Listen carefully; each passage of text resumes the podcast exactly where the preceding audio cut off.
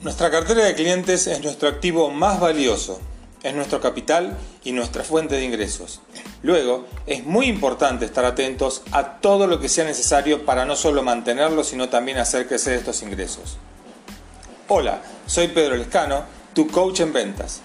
Hoy te voy a hablar de algunos tips para hacer un buen seguimiento de los clientes actuales y de las oportunidades que tenemos en curso.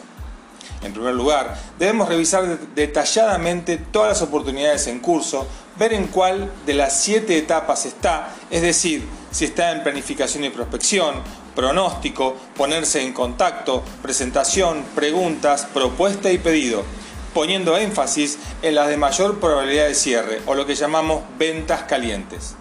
Seguimos con las oportunidades que están en la etapa de propuesta y analizamos qué necesitamos para que pasen a etapa de cierre.